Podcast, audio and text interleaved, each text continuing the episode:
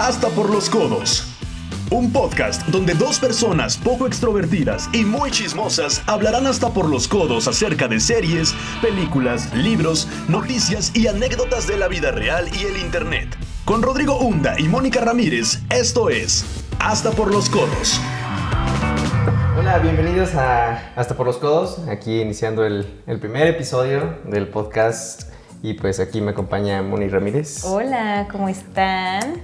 Yo soy Moni Ramírez y pues bienvenidos a este nuevo podcast, hasta por los codos. Eh, esperemos que les guste mucho porque es un proyecto que pues realmente surgió porque ambos nos gustan mucho los podcasts. Sí, aunque yo escuche por ejemplo de finanzas o de mi carrera. Pues siempre hay algo bueno de libros o de series o de películas y pues la verdad siempre surgían esos temas entre nosotros y pues dijimos, ¿por qué no hacerlo en un podcast? Sí, sí, es, es precisamente porque estos podcasts que escuchamos normalmente, bueno, los que tú escuchas, como dices, son más de finanzas y así, pero al menos los que yo escucho son más como conversacionales, como lo va a ser este podcast.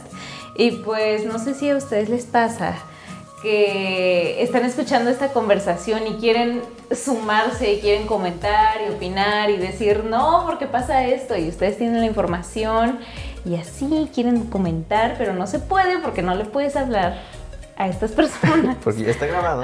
porque no te están escuchando. Entonces, pues sí, por eso inició y pues a los dos nos encanta la cultura pop. Somos muy fans de, como dice Ro, de las películas, de libros, de todo lo mainstream, básicamente. Aparte, lo, lo, padre de un podcast es que puedes escucharlo en cualquier lado, no a fuerzas tienes que estar interactuando con el teléfono o con la computadora. Eh, puedes escucharlo en el gimnasio, mientras vas manejando. Bueno, Moni no maneja, pero, pero Sí, mientras no, vas no. en el transporte o mientras estás eh, escuchando la clase aburrida de tu profesor, no sé. Pero la No, no verdad hagan es que eso, pongan atención. es bastante accesible cómo escucharlo y pues precisamente por eso queríamos hacerlo. Entonces, pues sí. ¿Qué te Sí. parece, Moni, si nos vamos con la chisma? Sí, vamos con la chisma. Vamos con la chisma. A continuación, la chisma. La chisma, la chisma. Y bueno, la chisma va a comenzar con esta, sec- esta sección. Más bien es como noticias, pero al mismo tiempo como jaladas que Pues pasan en el país, ¿no? sí. Y pues empezamos con el coronavirus, que, híjole, creo que no es un tema nada, nada No común es- escuchar. No, es súper... eh, ¿Quién habla de raro. eso? O sea, nadie, nadie, Y- y es nadie sabe qué cómo- es eso. Cómo hace poco llegó a México y realmente empezó el caos, el pánico, empezaron las compras. ¿Cuándo fue que empezó? La semana pasada, semana ¿no? pasada empezó, Bueno, estamos grabando en, en un viernes. Ustedes escuchan esto en un miércoles, entonces... Sí, estamos a 6 de marzo, Sí. ustedes lo estarán escuchando hasta el 11. Pero aún así es increíble cómo hemos visto las compras de pánico. Estuve escuchando que neta los, las, estas, los cubrebocas Ajá, sí, se no, acabaron no, en no. las tiendas. Y era como que me contó mi abuelita, es, eh, fue de estas compras de pánico, formó parte de estas compras de pánico. y, y me comentaron que estaban racionando los cubrebocas. O Entonces, sea, de que cada quien cuando fuera a comprar les decían de que, podías no, comprar nada puedo... más tres paquetes. No podías Ok. comprar más. Entonces era como que empezaban todos a, a poner a, a sus compañeros o a otras personas que tuvieran igual su como credencial en el Costco o en el Sam's a que les fueran a comprar El más cubrebocas. Costco. Sí. Yo vi un video que creo que era de un Costco en Guadalajara, en el que así los geles antibacteriales, es el Costco, o sea, tienen cosas enormes, o sea, todo está en cantidades Sí. casi casi industriales, entonces a- la gente agarrándolo, pero así como si se fuera a acabar el mundo realmente, y pues es como que Está súper No, tonto. no eh, el digo, si tú amigos, de formaste de estas compras de pánico, pues digo, es importante que nos eh, investiguemos acerca de este tema. Sí. Porque, pues la neta es que vimos y realmente el porcentaje de mortalidad de este virus es del 2%. El otro día estaba viendo un tweet. ¿dos o punto dos? 2%, 2%. Ah, ok. Y, y justamente estaba viendo el otro día un tweet que era más posible que te mueras de una gripa en México que, que de esto. Entonces realmente las compras de pánico ahorita están de más. Realmente no hay ni de qué preocuparse. Digo, realmente también si estás joven, pues tampoco, porque pues, los que se han muerto tristemente este, han sido mayor, mayores de edad, tienen 71, mm, son de la tercera personas de la tercera edad, sí. Entonces... Pues, pues realmente yo, por ejemplo, no tuve compras de pánico, pero lo que yo hice fue que pues al no haber cubrebocas... Eh, mi papá nos pasó una idea, ya saben, de esas cadenas de WhatsApp, en las que no falta la, tía que hace DIYs y que tiene ahí todas sus manualidades y todo, y reciclable. Y una idea muy buena era usar la copa de una de las partes del brasier, o sea, de un, de un seno, vaya. Y eso usarlo como cubrebocas y, y, mi mamá me hizo uno. Y pues yo, yo realmente desde antes de esto ya quería comprar cubrebocas negro porque pues siento que es más estilizado para mí, porque pues qué piqui soy, ¿verdad? Entonces, pues me hice este cubrebocas y, y, lo usé como tres o cuatro veces esta semana porque sí, como utilizo el transporte público en la Ciudad de México, eh, la gente tose y estornuda sin taparse la boca y es terrible porque, o sea, en primera no me quería enfermar desde hace mucho porque, pues, ¿quién se quiere enfermar? Es terrible. Pero sí, es, es, es, muy feo y luego empezó esto del coronavirus, entonces sí, siento que la gente me podía percibir como maniática por estar como con guantes y, y mi cubrebocas de brasier, que no sé si alguien se haya dado cuenta que era un brasier, probablemente las mujeres sí, pero realmente estaba muy bien camuflado, así que ahí va el tip. Por y aparte, en Ciudad de México nada más lo usarías por eso, la contaminación está horrible, entonces pues también es como el plus, ¿no? ¿no? creo que sea como esos cubrebocas de contaminación especiales que tienen filtro y todo. Claro. Ah, pero algo es algo, ¿no? Sí. Y, no, y hablando de la Ciudad de México, que ya este 9 de marzo va a ser el, paro nacional, ¿no? De las mujeres. Sí, es, siento yo que no solo es un tema en la Ciudad de México, obviamente, es en todo México, pero siento que donde está la movilización como aún más grande, pues obviamente es en la, en la ciudad, porque pues ahí hay más concentración de personas. Claro. Y pues ahí es donde se hacen todas las marchas. Desde hace tres años, yo creo que han estado haciendo esto, desde el movimiento de Me Too y, todo esto. Entonces, la verdad es que mucha gente todavía no entiende en sí el significado del paro, el por qué se, lo, se está haciendo. Pero igual, Moni, si puedes platicarnos un poco de qué trata en sí este paro y, por qué lo están haciendo. Pues realmente como mujer, o sea, no estoy como completamente documentada de las razones que tengan todas las mujeres, pero principalmente es esta violencia hacia la mujer en México que no solamente va de... Mm, eh, de nuestros hogares, de la violencia intrafamiliar que pudiera haber, sino también pues de estos micromachismos que se escalan de una manera impresionante hasta llegar a personas enfermas, a hombres enfermos en su mayoría, que atacan a las mujeres solo por ser mujeres, por eso es un feminicidio, no es un homicidio, nada más. Y pues es, tan terrible que no solamente es a, a mujeres jóvenes, sino también ha llegado esta violencia a personas de la tercera edad, a gente que violan y matan y, niñas y bebés, o sea, es algo tan terrible. con Fátima fue que inició todo este lo del paro, ¿no? Digo, ya la lucha contra, contra los feminicidios ha estado desde hace años, pero creo que precisamente este paro inició por, por la niña Fátima, que fue la que secuestraron y... Sí, creo que sí, estuvo como muy inspirado, sobre todo por estos, estas estos contingentes que buscan pues impulsar el, feminismo de alguna forma y pues fue como inspirado, me parece que fue eh, de una movilización que fue en Islandia. Mm. ¿Islandia? No recuerdo muy bien si era eso, corríjanme si no.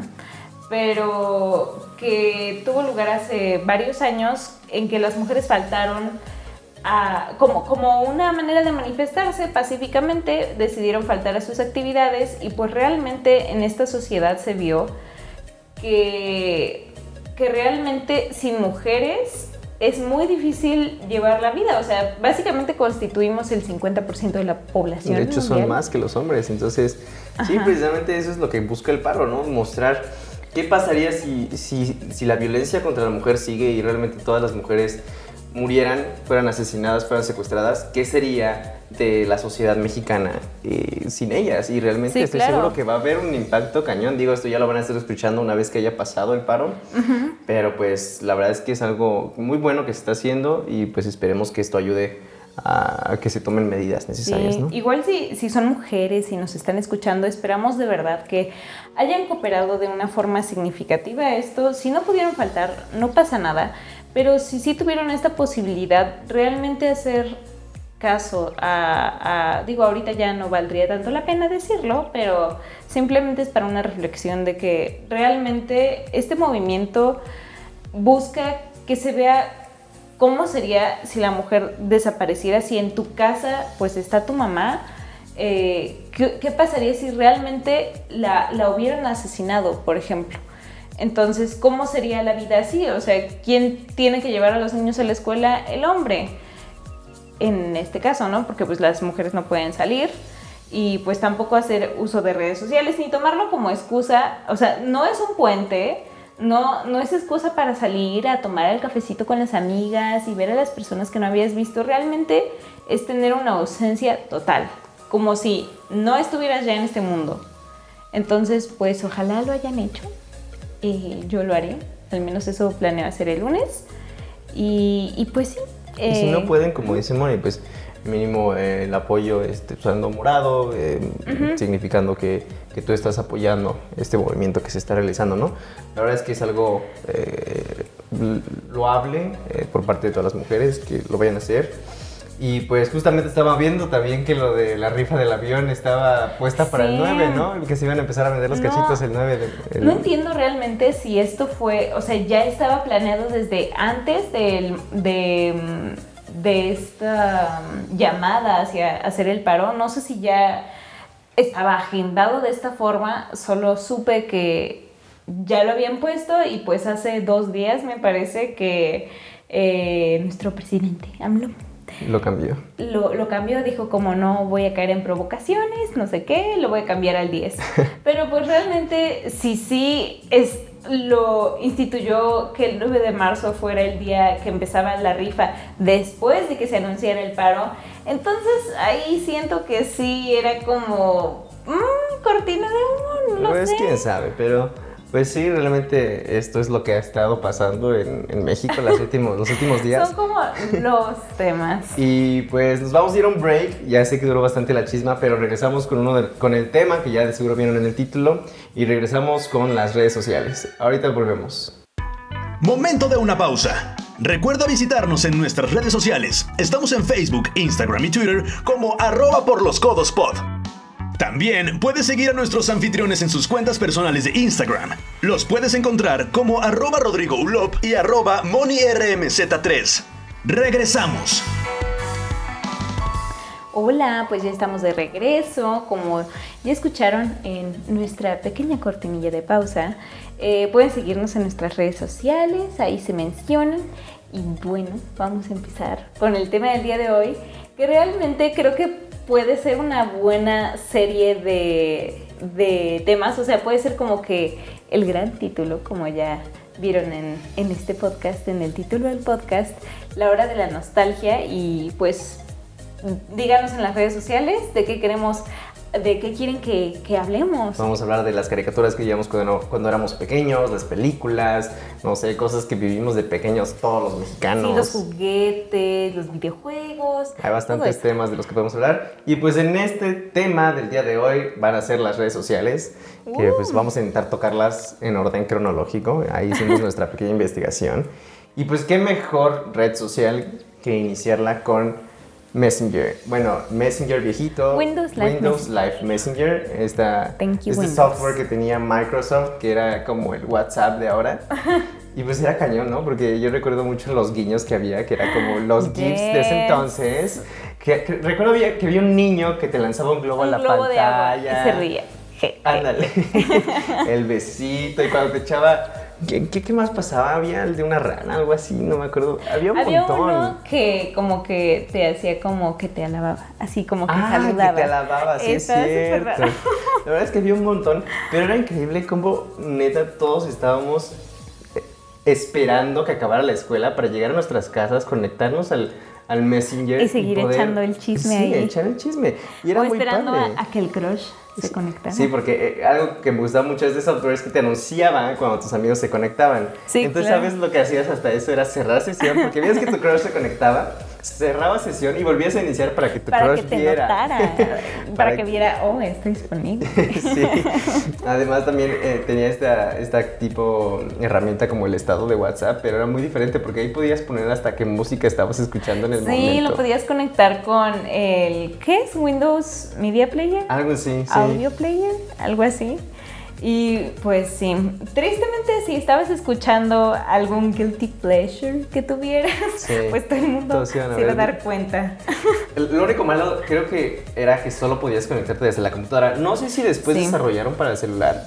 No creo porque No más o menos, segura. o sea, realmente Windows Live Messenger murió en 2013, pero ya desde antes no se sí, mucha utilizaba. gente dejó de usarlo desde antes, o sea, y básicamente fue con la aparición de Facebook. Sí. Que realmente, ¿sabes? Algo de, de el Messenger que me gustaba mucho era los zumbidos. O sea, realmente Ah, sí. necesitamos eso en WhatsApp. De, Sí. Ya pelame, por favor. Esto es urgente, o simplemente si no es urgente, nomás para chingarse. o Sí, porque estos de los zumbidos eh, no era como un. Era cuando, como cuando te dejaban en visto. Tú podías mandar este zumbido que hacía que. Como que vibrara la computadora. No vibraba la computadora, pero como que simulaba eso. Y sonaba súper fuerte en tu computadora. Entonces era como que no podías no hacerle caso a un zumbido. Y pueden escucharlo aquí. Así es. Así es. y, y bueno, obviamente después de Messenger, pues llegó el, el dios, el actual. eh, El dios de los memes. El actual dios de las redes sociales y de los memes, Facebook, en 2004 nació. No sé si ya vieron la película de Red Social, eh, donde cuenta hasta la historia. la vi. La historia de Pero- Facebook. La verdad está muy buena esa película, me gusta mucho esa película. Pero sí, en Facebook es increíble cómo ha cambiado a lo largo de los años. O sea, yo me acuerdo que no se llamaba el feed, el news feed, se llamaba el muro. Y literal, cuando decías, te, te publiqué algo en tu muro. Entonces era, era súper como raro, loco. Yo es- tenía la impresión cuando no usaba Facebook y decían de que, ah, este, publica en mi muro, porque hasta eso era como que en la escuela decir como que le publicaras, lo cual ya no se haría Sí, ahorita. no.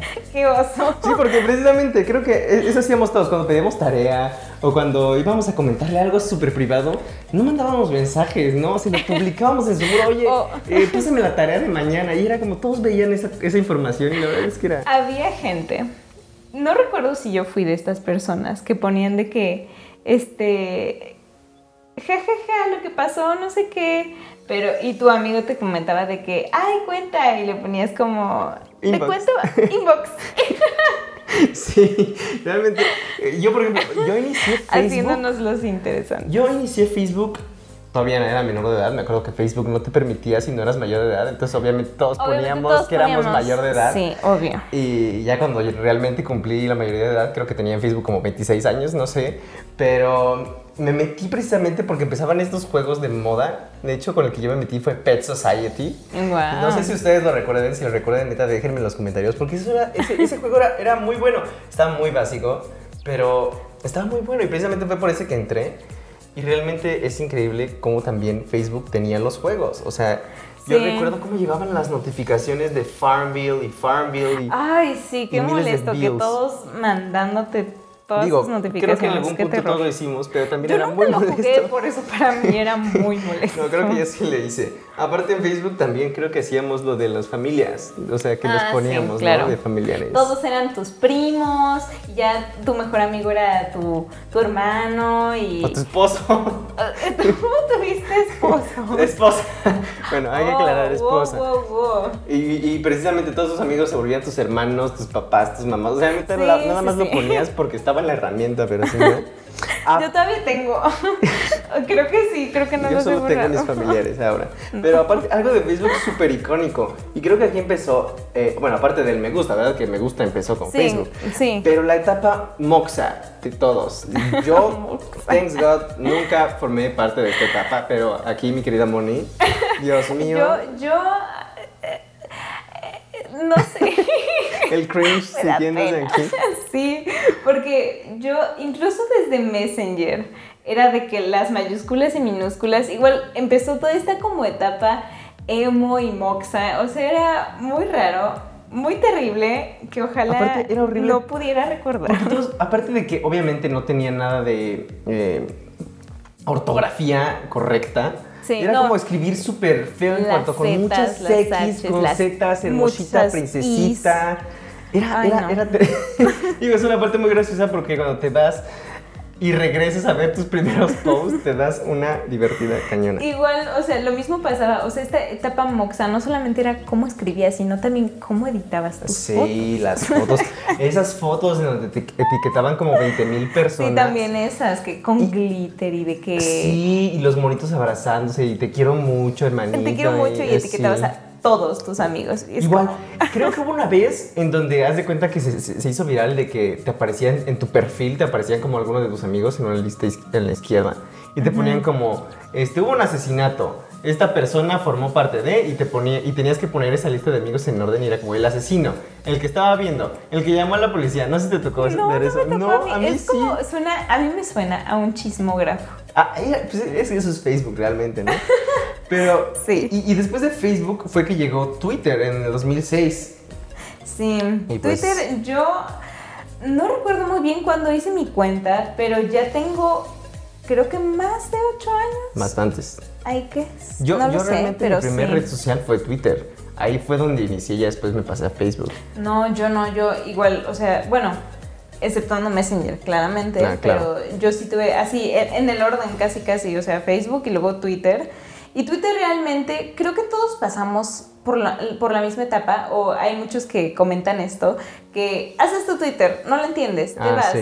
no, no regresas en mucho tiempo, regresas Y te vuelves un adicto. y te vuelves adicto. Exacto. Sí, y es que realmente creo que todos usamos Twitter para quejarnos, para insultar a gente que no nos sigue. O sea, precisamente lo que no puedes hacer en Facebook porque tienes agregados tus familiares y amigos. Twitter es la red social depresiva y de enojo y de cosas así, pero, ¿sabes? También yo al menos entré a Twitter como, como fan completamente, o sea, porque yo quería escribirle a, a la gente que admiraba, a, o sea, a las bandas. Aunque nunca te así. pelen, Aunque pero- nunca me pelaran, o sea, no me importa, yo quería estar ahí.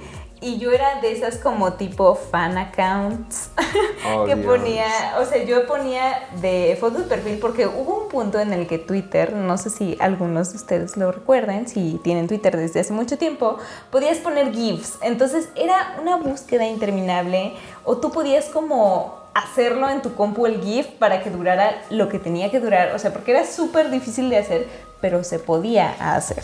Entonces, pues sí, igual otra cosa súper eh, icónica de Twitter fue que aquí empezaron los hashtags. Sí, realmente fue Twitter quien definió los hashtags. Digo, ya existían desde antes, pero fue aquí donde se hizo viral su uso. O sea, todos empezábamos a poner hashtags de cualquier cosa. Realmente no importara si era algo trending o no, poníamos hashtags y hashtags y hashtags. Aparte, los 140 caracteres, creo que eso fue algo, algo muy Twitter, muy Siento- único de Twitter. Siento que era como limitante, pero tenía su razón. Sí. Pero siempre querías como escribir más y ahora con los 280 caracteres creo que está bien. Y sobre todo porque ahora los hilos de Twitter Ah, sí, son, son la sensación. Yo amo leer los hilos, o sea, ya sea chisme, ya sea de que como Investigation Discovery, o sea, yo he leído hilos de que los niños asesinos de la historia y son muy buenos, realmente muy buenos. A mí lo que me gustaba de los 140 caracteres era realmente que era un reto, porque te cuenta, escribías algo que querías publicar y no te cabían esos 140 caracteres, caracteres. Tenías que cambiarlo, tenías Sí, que tenías modificar toda la redacción, tu o quitar puntos, o quitar comas, tenías que eh, eh, ser malo re- en redacción para que por fin pudiera caber todo tu tweet, ¿no? Exactamente. Y digo, no vamos cronológicamente con esto, pero YouTube nació en 2005, pero fue justamente más o menos en la fecha de Twitter, Facebook, que empezó a hacerse todavía mucho más viral. Sí, sí, justamente. Y YouTube, no sé si considerarlo como red social ahora, que es un intento muy malo porque Sí. ya tienen historias y pueden publicar y así. Es muy extraño, pero yo creo que en un inicio sí, pudi- sí podría ser considerado porque no, no tenías como que un canal, era como tu perfil. Sí. Y no existía como esto de suscríbete a mi canal, sino que mandabas como que, o sea, como que tú empezabas a seguir a la otra persona y le llegaba la notificación a la otra persona, como si fuera Twitter. Y ya esa persona podía decidir seguirte O y no, algo claro. muy destacado para mí fue que en ese momento eh, fue, o sea, no sé, yo seguía como a, a estas personas que veía de las series de Nick, o sea, de que Victoria Justice y Ariana Grande cuando no era la superestrella que soy, y a Janet McCurdy, y yo había seguido sus canales porque ahí ellas subían sus covers y todo esto, y decidieron seguirme a mí, entonces cuando me seguían, o sea, parecía como que amigos, entonces eran mis amigas. Ya te olvidaron. y Se ya me les subió olvidaron. la fama. Y eso, y eso me duele. No, aparte, en YouTube fue donde nació en sí la idea del videoblog. Sí. Digo, la verdad no sé bien con quién inició, creo que fue en Estados Unidos, pero aquí Sí, en México realmente el icono del videoblog inicial, porque ahorita ya hay miles de videoblogs, fue Wherever Tomorrow. Y Sí. yo recuerdo que era fanático de Wherever Tomorrow. Yo, yo empecé a ver sus videos fan. de que inició y neta era el ídolo. De hecho, me la encontré dos veces. Este, una vez fue en la Comer. Así es, La era, Comer. cuando todavía andaba con Yuya. Yo la verdad no, no Guau. conocía a Yuya. Pero haz de cuenta que estaban ellos dos juntos. me, lo- me topé a Wherever Tomorrow porque en mi idea de quién era la otra en ese entonces. Y yo Y- sí sabía quién era, Y pero entonces le dije, este, oye, ¿me puedo tomar una foto contigo? Y él me dice, no, pues claro que sí, no, súper amable. Y, y Le doy mi Yuya. celular a Yuya. O sea, yo, yo no tenía Oye, idea ¿me de que era tomas la Yuya. foto con Y yo el le digo, oye, ¿me tomas la foto? Y ella se quedó así como que esperando como que la reconociera, pero no es que ni idea de ella. Pero fue muy gracioso. Y sí, y realmente creo que empezó bastante fuerte el videoblog con Wherever. Ya fue que empezaron todo el Wherever Tomorrow Crew, empezaron a salir otros como Sí, Kylie. claro. Sí, no solamente era ver los videoblogs, sino también era que tú podías hacer la videorespuesta. Podías También. contestarles. e Incluso ellos mismos decían de que, ah, y nos pueden contestar no sé qué. Sí, y, y como que, no recuerdo si hacían como que un, una colaboración, por así decirlo. No recuerdo si incluían las videorespuestas, pero sí había varios que decían de que, ay, vimos sus videorespuestas y no sé qué. Y era súper padre porque así podías tener hasta más contacto con tu pues, youtuber, con, con el que eras fan. Ahora sí que te viera, que te Sí. conociera tu carita como Eso es era. lo que buscamos todos. Aparte, algo que me gustaba mucho es que en Estados Unidos mis faves eran Smosh. Smosh eran los que hacían sketches. Este, Ian y Anthony, que ahorita ya se, ya, ya cambió todo el estilo de Smosh, pero bueno, Ya ni siquiera están juntos. ya ni siquiera estaban juntos, triste. Pero en ese entonces me Anthony acuerdo es que eran famoso. el top de, de- de YouTube. Eran el top, eran, tenían 10 millones y era como lo sorprendente. ¿Cómo alguien podía llegar a los 10 millones? Y ahí fue cuando el, el dios PewDiePie fue que llegó. Lo superó. dios de me acuerdo que hicieron un video. de Hicieron un video donde como le ponían una corona a PewDiePie. Sí. Y pues imagínate, PewDiePie ahorita está en los 100 millones de suscriptores. Y a mí no me cabe en la cabeza cómo alguien puede tener tantos, tantos no, seguidores. no sé si es posible o si es gente, o sea, obviamente debe de haber gente que en varias cuentas lo sigue. Ah, bueno, también. Y obviamente también debe de tener bots y lo que quieras, pero aún así no pasan de que 3 millones, Claro. digamos, o sea, por decir una cantidad, pero aún así el resto de millones, eso ya La neta es que es, es impresionante. cañón que tanta gente te siga. Eh, Es cañón. Y me acuerdo los, los, los primeros canales que se volvieron virales, que era el, el Fred, no sé si te acuerdas. Yo me acuerdo de él, no porque viera sus videos en YouTube, pero porque salió en iCarly. Salió en iCarly, sí. Así de populares eran, que tenían que salir en los shows. Sí. Sobre todo porque pues iCarly era como de que el show del internet y no sé qué, pero pues sí, era como que su forma de apegarse a lo que realmente era relevante, que no era iCarly.com, sino pues YouTube, ¿no? Que Y si ustedes no plataforma. conocen en sí qué subía Fred, pues, literalmente Fred era un vato que nada más hacía cosas súper estúpidas. Digo, ahorita también muchos youtubers hacen cosas estúpidas, pero este vato lo que hacía era ponerse una Era voz como de ardilla. Y ese era su chiste, y eso era lo que lo hizo famoso. A mí me parecía completamente irritante. No sé si había gente que de verdad lo veía, pero justamente igual otro canal así como que irritante, pero que a mí sí me gustaba, era Annoying Orange. Uh, Porque, buenísimo. o sea, un, un concepto bastante curioso. O sea, innovar como que grabar a tus frutas y tus verduras y luego agregarles como la cara y los ojos, o sea, los ojos y la boquita y así. Sí era como bastante molesto, como dice el nombre, Annoying. Pero aún así, a mí me daba mucha risa, pero muchísima risa y yo lo podía ver. Y creo que todavía hasta hace unos años, no sé actualmente, pero seguía haciendo videos. Mm. Pero obviamente no es lo mismo. Claro, ya perdió en sí el... Bueno, es que Todo. después de tantos años ya no puedes seguir haciendo Todo algo YouTube parecido. ya perdió su toque. Y aquí en México me acuerdo mucho cuando empezó a pegar este, YouTube. Y era súper cagado porque empezaban videos como Edgar se cae. Ahí salió el, el dichoso Edgar se cae. se cae. Y Nació es increíble cómo en ese entonces YouTube podía ser famosa la gente. Me acuerdo que este tipo, este tipo Edgar, neta se hizo tan famoso que hasta Gamesa hizo un comercial. ¿Te acuerdas? de- No me acuerdo. Hacía un comercial donde eh, oh, nuevamente en el video se supone que uno de los amigos empuja, bueno, no empuja, mueve el tronco donde está Edgar, se cae y él empieza a hacer las frases que se volvieron virales, ¿no? De, ya, güey, ¡Pinche pinche pendejo". güey". Y entonces se cuenta que antes de que se caiga en este comercial llama a los emperadores, entonces grita, este, Ah, guardias. al Sí, es que dices gamesa, pero yo así de no, pues, o sea, como que pienso en las galletas Marías. Ah, no, no, No no. pienso en En las emperador. emperador. Perdón, sí, en las emperador. Entonces él ¿Y yo, llama a los guardias y Ajá. es como que llegan a salvarlo. Entonces realmente en YouTube te podías hacer súper famoso. Y por ejemplo, otro de los videos que también se hizo muy famosos aquí en México. Colibritani. Sí. sí.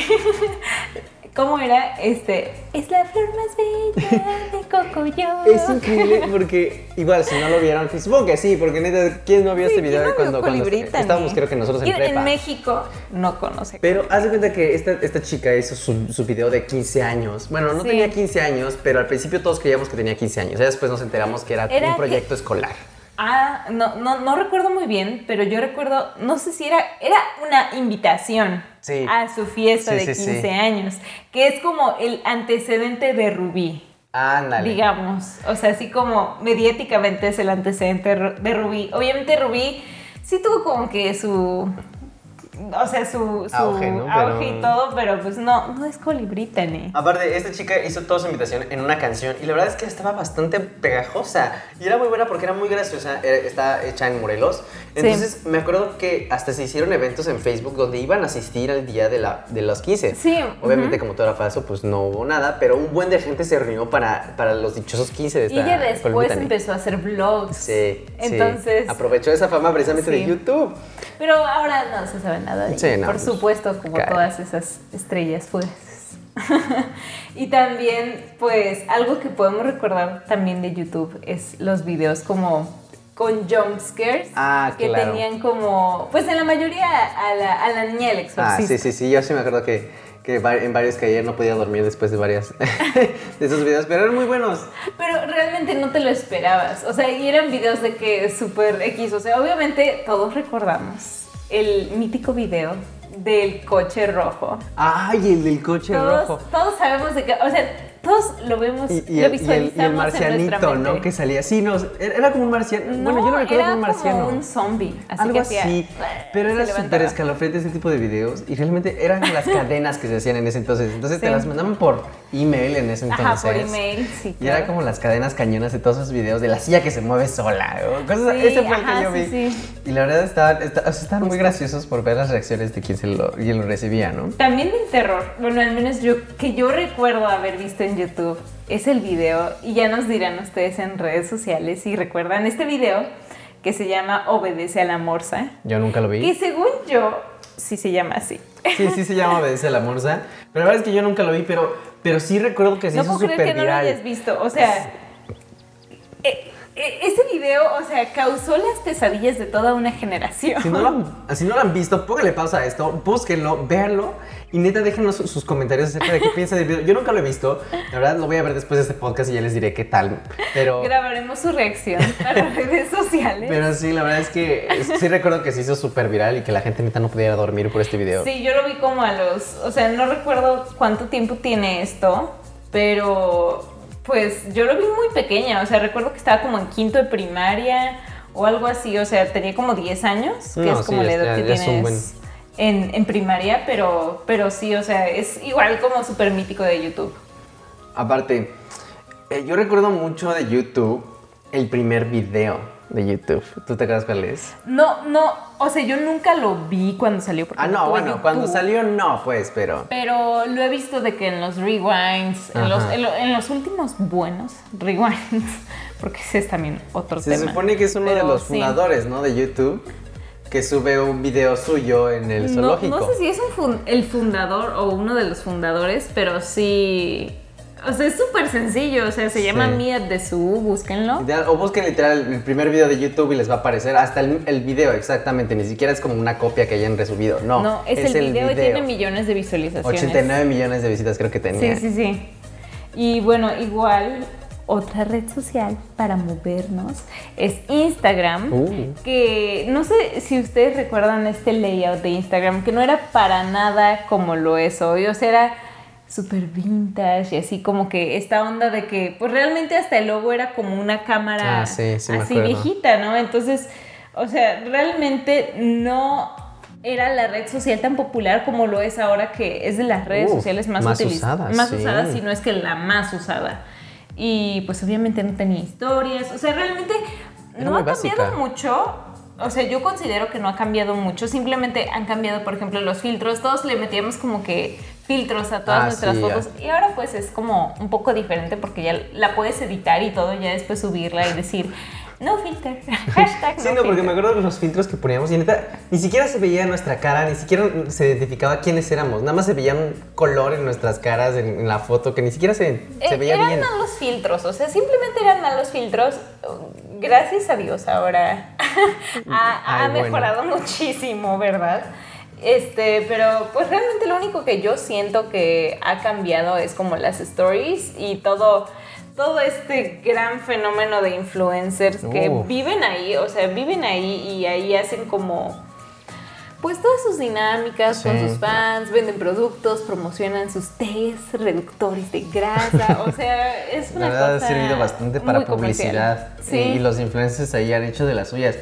Y justamente algo que íbamos a comentar es de las historias de, de- de Instagram, que realmente, obviamente todos sabemos que nacieron en Snapchat, Sí. que es uno de los temas que vamos a hablar precisamente. Snapchat tenía sus historias, Facebook intentó comprar Snapchat, Snapchat no Le dijo, aceptó, "Nel". le dijo, ¿sabes qué? Zuckerberg, Nel. ¿Y Zuckerberg qué hizo? Zuckerberg lo puso en Instagram y en Facebook sus historias Se dijo, ya soy dueño de, de Instagram, Soy dueño de tengo Facebook. Facebook. así que no me lo quisiste dar, lo hago yo y lo, lo tronó Zuckerberg. Sí, Is y- that bitch. Y realmente, o sea, desde esa época Snapchat cayó obviamente de sus usuarios. Nos pusimos a investigar y la verdad es que todavía siguen teniendo gran cantidad de usuarios, pero obviamente en comparación de Instagram y Facebook, la verdad es Sí, que no es por nada. supuesto, nada que ver. Pero, o sea, yo no he vuelto, o sea, desinstalé Snapchat Sí. porque vi que la mayoría, y realmente fue porque la mayoría de mis amigos migraron también a, a Instagram Stories y ya casi nadie subía en Snapchat. Entonces fue así de, todos están subiendo en Instagram. ¿Para qué voy a seguir con Snapchat ocupando Claro. memoria en mi teléfono? Mejor ya lo quito y bye. Digo, aunque Snapchat tenía bastante, bastantes cosas buenas, la verdad, algo que me gustó mucho que, que- que pusieron ya casi hasta el final fue que literalmente podías ver dónde estaban tus amigos. Ajá, a ver dónde habían subido sus Se, historias. abri- y se abría todo. un mapa y tú podías ver como ciertos puntos que tenían como mucho colorcito. Ajá, y, Y- podías ver y- qué y qué fenómeno había. social estaba pasando ahí. Creo que eso era muy bueno para enterarse Digo, en parte de ubicación y de todo. seguridad no era tan, tan privado. Ah, no, eso pero no. aún así era como ese tipo de herramientas, además de que pues Snapchat obviamente eran videos de 10 segundos. Claro. Eh, obviamente pueden ser los más largos, ya después pero... empezaron a hacerlo como, como, precisamente como Instagram Stories, que eran Sí. de 15 y ya ahora puedes seguir presionando el botón y graba varias historias. Y pues a mí lo que me gustaba de Snapchat y que hasta ahora ha cambiado, o sea, el año pasado, el año pasado o hace dos años no tenía esta función Instagram Stories que eran los filtros. Que Uh. literalmente podías como modificar tu cara. A mí me gustaba mucho el filtro de bebecito. Uy, el popular del perro, ¿no? Ajá, el Este, del perrito con la lengüita. Con la lengüita Sí. y todos esos filtros, la verdad, sa- salieron un montón. Sí, ahí era, o sea, realmente por eso tuve Snapchat hasta el Además, final, pero ya después ya mejor Instagram. Y ya ahora ya ahí. Snapchat filtros. tenía ese, esa oportunidad de que con otra app podías hacerte como tú animado. O sea, Ah, hacías sí, a ti mismo fue. animado. Y los filtros podían aplicar con tu mismo yo animado. Entonces había filtros, yo me acuerdo de uno que había de Ed Sheeran, que Ed Sheeran te cantaba a ti y aparecías tú animado. Era, Fue era muy justamente padre. cuando, em, creo yo que empezó justamente esto de la, mm, ¿qué es AR? Ah, realidad aumentada. Aumentada, ajá, Aumentada. justo, la realidad aumentada. Creo que empezó con Snapchat y ya luego Después de esto fue que llegó Pokémon Go, que Ah, ese es otro sí, sí, tema. sí, sí. Pero ahora ya incluso en Instagram hay filtros, o sea, yo vi apenas un filtro de Shrek, que Shrek está bailando que unos cumbiones, está muy bueno. Sí. Y pues ahora eso ya, ya migró a Instagram completamente.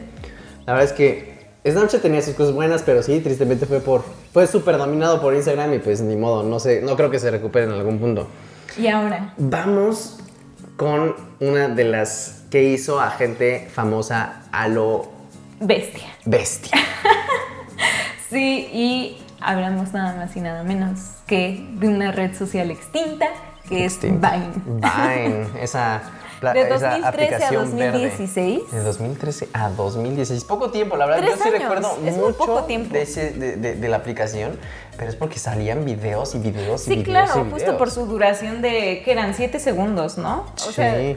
videos en loop. Y lo que a mí me gustaba mucho ver, yo nunca vi como esta gente que se volvió famosa, pero yo sí veía mucho a Thomas Sanders, así como a gente de Ah, comedia o gente que hacía como ediciones así como chidas como. Zack King, King. obviamente el king Sí. de esas ediciones realmente y, y pues gente que hacía, o sea, que realmente tenía talento y que hacía buena comedia y que pues por eso pegó increíblemente Vine. Claro. Porque pues hacer un video muy bien producido en 7 Siete segundos, segundos. o sea, wow. Mucha creatividad, mucha edición y sobre todo actuación, ¿no? Eh, Para Sí. que te la creyeran. No, imagínate los intentos que tenía Claro, para que saliera hacerlo, perfecta la historia. Aparte, porque- lo padre de Vine es que no era solo comedia, o sea, también había mucho eh, de dibujos, de Mucha gente música, cantando, mucha y- gente y, haciendo qué talento. covers, demasiado. Y pues precisamente de aquí de Vine salió Shawn Mendes. El más popular El que más salió de popular Vine. de O sea, Vine. obviamente conocemos a Lele Pons, Juan a Juan Pazurita. Pazurita, a incluso, o sea, de cantantes también a Mario Bautista. Ah. Pero pues el más popular es Mendes. Mendes. O sea, es una historia, eh, una historia, una estrella internacional que, o sea, nació de una red social y haciendo covers muy parecida a Justin Bieber, pero pues en Vine que eran de 7 segundos. Sí. Y yo recuerdo, yo recuerdo que sí lo seguía antes de que se volviera súper popular. No, yo nunca O sea, vi yo, yo lo seguía cuando había sus covers. Y sí recuerdo que se, se- Bueno, no me acuerdo cómo se decía. No era retuitear, era como. Pues. Pues como- sí, como compartir, pues, Ajá, o sea, no me acuerdo pero- cómo era. No, no me, no me acuerdo. Pero sí me acuerdo que, que lo seguía. Y era como, pues se empezó a, a escalar muchísimo su fama. Y pues imagínense, llegó hasta cantar con Ed Sheeran en uno de sus conciertos. Sí. Y ya es, pues, tiene sus álbumes y, y es una estrella. Sí, es súper Entonces, popular. este, es la verdad que lo padre de estas redes sociales que realmente hay gente que, que las aprovecha para, pues. Pues, sí, saltar, para ¿no? crecer y ahora todo el mundo quiere volverse famoso. Sí. Pero pues esto, esto le dio oportunidad a gente muy talentosa y pues realmente cerró, o sea, como que todo, todo el mundo nos, nos tomó por sorpresa cuando Vine dijo de que... De un día para ya, el otro. Ya vamos a cerrar, lo lamentamos mucho, para el siguiente mes ya no vamos a estar. Eh, pero realmente fue porque Twitter, Vine empezó independientemente, pero Twitter lo compró en algún momento. Pero Twitter no, no era muy visionario en cuanto a esta red social que creo que era muy grande y que debieron de aprovecharla mejor. Tenía mucho potencial. Todo por darle como prioridad a Periscope, que es su mm, aplicación de live stream, que realmente nadie la usa, o sea, todo el mundo usa Facebook Live. Nunca pegó, la verdad. No, nunca pegó mu- muy bien, o sea, debe de haber gente que la use, por supuesto. sí, recuerdo que en ese entonces pero- también había gente que lo usaba. Pero me imagino que hubiera pasado si Facebook hubiera comprado Vine. Ahorita Vine seguiría y seguiría Sí, sí, explotándose sería- cañón. Que precisamente gracias a que Vine salió fue que entró esta nueva aplicación que es exactamente el mismo concepto, es exactamente lo mismo, pero ahora se llama TikTok. TikTok. que TikTok, mucha gente, eh, hay un estigma medio raro hacia TikTok porque yo, yo me hice una cuenta sin, como, con este mismo estigma precisamente, o sea, diciendo como, ay no, es que es para niñitos que graban sus videos de que cantando porque precisamente un antecedente de TikTok es este, Musical.ly. Ándale, Musical.ly, que era donde hacías como playbacks, ¿no? De, de las canciones. Sí, justo, porque TikTok funciona de la misma manera. Los que no conozcan qué es TikTok, pues son videos de 15 a 60 segundos en los que tú puedes meterle música, tienen efectos muy padres de, de reconocimiento facial y pues corporal también, que realmente está desarrollado por una empresa que me parece que se llama Byte Dance, como byte de, este, como bit, byte, algo así. Gigabyte. Como Gigabyte, Ok. más bien. Ajá, sí, justamente Byte Dance, que ellos desarrollan como que mucho de realidad aumentada y de realidad virtual.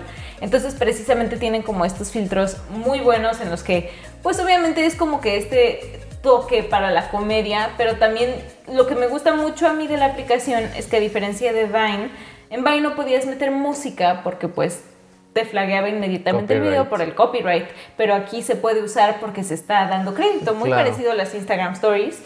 Pero eso es lo que a mí me parece súper bueno, que mucha gente critica precisamente porque es este, muy parecido a Musical.ly, ¿no? que Musical.ly también es de esta empresa. Entonces, pues realmente TikTok es como su innovación y a mí me parece una red social excelente porque río mucho, hay mucha gente muy talentosa, no solamente hay niñitos haciendo videos. Claro, sí, tiene, tiene, tiene Súper sus raro. cosas buenas, ¿no? Sí. Pero bueno, este, vamos eh, ya finalizando este tema y nos vamos a la siguiente sección que se llama la recomendación de la semana. Series, películas, libros, podcast, todo eso y más en La Recomendación de la Semana. Y bueno, la recomendación de esta semana pues va relacionado a redes sociales, que es el tema del día de hoy. Y pues como se pudieron dar cuenta, a mí me apasiona mucho TikTok. Bueno, no sé si se dieron cuenta, pero pues me gusta mucho. O sea, a pesar de que al principio estaba como muy resistente esta idea de meterme en una aplicación que normalmente es para niñitos de 12 años, niñitos, o sea, como prepubertos o pubertos o adolescentes muy pequeños. Eh, pero me gusta mucho, la recomiendo ampliamente porque tiene este feed, que es la página que se llama Para ti o For You, que realmente va, tiene un buen algoritmo que detecta precisamente el, el contenido que tú ves por más tiempo y también el contenido al que tú le das like o que tú comentas o que tú empiezas a seguir. Y lo detecta también que te va dando contenido muy específico, te da sugerencias, incluso tú le puedes dar de que no me interesa este video y ya no te vuelven a aparecer videos de, de esas temáticas o que tengan como que estas características. A mí me gusta mucho por eso. Su desventaja que le veo Es que es muy adictiva. es muy adictiva, o sea, es más adictiva que Facebook para mí. Incluso creo que había visto por ahí una cifra de que la gente pasa eh, en promedio como 50 y No tantos minutos, o sea, de que sin parar 50 y tantos minutos. Y ese creo No que lo que creer. hace que, que- que se vuelva adicto, porque la verdad es que yo, yo también me resistía mucho. Moni ya tenía la aplicación, pero yo me resistía. Y yo Me le enviaba los TikToks. Me obligó a descargarla y la verdad es que sí se vuelve uno adicto, sobre todo porque igual que en Vine estos videos se, se repiten y se repiten y Sí, se son repiten. tan cortos que se te va el tiempo Entonces rapidísimo. cuando son cortos los videos y se repiten y se repiten, tú vas avanzando tan fácil y tan rápido sin que te que encargar, sin, sin, ad- sin ads, sin publicidad, que eso es lo que Sí. hace que la aplicación sea muy buena. Increíble. Entonces te puedes pasar horas y la neta es que el tiempo se te va volando, ni siquiera te das cuenta que el tiempo pasó. Y justamente, o sea, como les comentaba, no es una red social en el que solo puedas ver a estos niñitos bailando, que sí los hay. Incluso puedes ver a gente de tu escuela que está bailando, que es horrible. Eh, pero realmente hay artistas muy buenos. A mí me gustan mucho como estos videos, tanto de comedia como de gente artística que te pasan cómo editan sus fotos o cómo editan sus videos, o gente dándote recomendaciones, tips, hacks. Muy bueno, muy bueno, la verdad. Esa es mi recomendación. Y bueno, la mía, mi recomendación es la película Red Social, como lo mencioné al principio. Eh, no sé si todos han visto, si ya la vieron, pues ojalá puedan verla otra vez porque es siempre muy emocionante. Yo siempre que la puedo ver, la veo. Es una película que trata acerca de la historia de Mark Zuckerberg y cómo se le ocurrió la idea de Facebook y cómo impulsó esta idea de Facebook. Y la verdad es que está muy buena porque creo que tiene una narrativa muy juvenil. Bueno, no tan juvenil, pero sí como de, ese- de esa edad, ¿no? O sea, de la Sí, de- universidad. ajá. Entonces es muy Y fácil, muy fácil empatizar con hasta el mismo personaje o con los personajes que están en la película. Entonces recomiendo ampliamente esa película, la verdad es una muy, muy, muy buena película. Jesse, Eisenberg. es Sí, muy bueno. aparte es muy bueno actuado de Zuckerberg porque es un maldito, este... Jesse es Eisenberg, sassy. de todas formas es así. Entonces es, es muy buena su actuación y la verdad es que es muy padre saber cómo alguien de la nada pudo crear una idea y esa idea hacerla que le diera los billones y billones de dólares que gana. No, y todavía, o sea, porque comprando Instagram, comprando WhatsApp, Aún comprando, tiene un buen. tiene además otras 30 redes sociales más que absorbió para tener como El más el empleados, mercado. infraestructura y todo. Sí, Pero un, bueno. un genio. Esas son nuestras recomendaciones. Y pues con eso este, vamos a cerrar el capítulo de hoy. Moni, ¿qué tal te la pasaste? Pues muy bien, muchas gracias por habernos escuchado, ¿Qué tal el por primer llegar hasta episodio? acá, por escuchar nuestra conversación, nuestras opiniones. Ojalá que o- o, les haya gustado y que hayan podido tener como este momento de nostalgia con nosotros, de haber recordado todos esos momentos en, en Messenger, en los inicios de Facebook, de YouTube y pues sí. Y bueno, entonces ya con eso finalizamos el primer episodio. Espero que se la hayan pasado muy bien, dijera Moni. Sí. Y pues nos vemos el próximo miércoles este, para... Para otro episodio, Para otro otra episodio. temática. Ojalá que les haya gustado. Seguiremos hablando de cosillas del internet, de cultura pop. Ahí les estaremos también platicando qué sucede en la semana, en el mundo, en nuestras vidas, en, en México, en todas partes. Y bueno, nos despedimos y esto fue Hasta por los Codos. Adiós. Hasta luego. Hasta por los codos. Muchas gracias por escuchar este podcast. Recuerda seguirnos en nuestras redes sociales. Estamos como arroba por los codos pod. Música por Diego Calzada y voz por Raimundo Camacho. Te esperamos el próximo miércoles para el siguiente episodio de Hasta por los codos.